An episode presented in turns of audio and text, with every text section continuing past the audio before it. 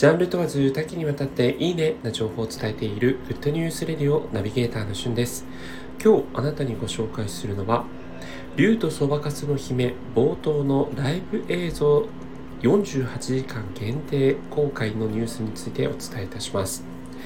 いよいよ来週に迫りました細田守監督の新作「竜とそばかすの姫」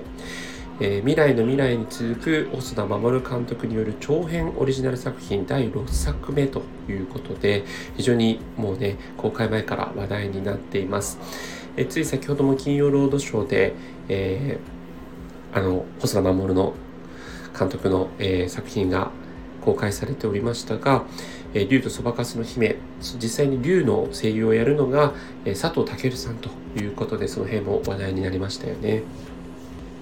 えそして実際にそばかすの姫の役をやるのが中村佳穂さんというシンガーソングライターの方で京都出身在住で1992年生まれということで現在29歳の方がえシンガーソングライターとしてね活躍されているこの中村佳穂さんが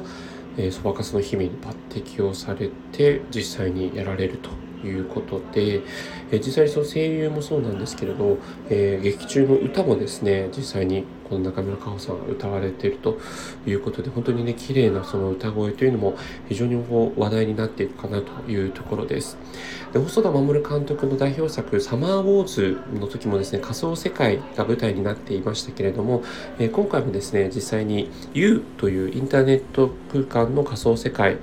の、えー、ところがメイン舞台になっているといういうことで、えー、またね、サマーウォーズ以来のこのインターネット空間の仮想世界が、ま、現実とどう絡んでくるのかというあたりで、まさにこのインターネット全盛期の、えー、昨今の中で、えどういうものになっていくのかが非常に楽しみになっています。